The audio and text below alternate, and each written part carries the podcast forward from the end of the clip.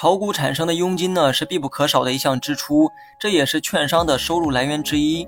对于散户来说，佣金越低当然越好，但是佣金多少才算低呢？在这里啊，给大家一个参考，那就是万二点五，也就是每交易一万块产生二点五元的佣金。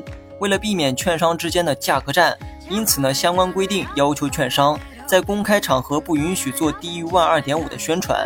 所以，如果你目前的佣金高于万二点五，高出的部分就是智商税，该怎么做你懂得。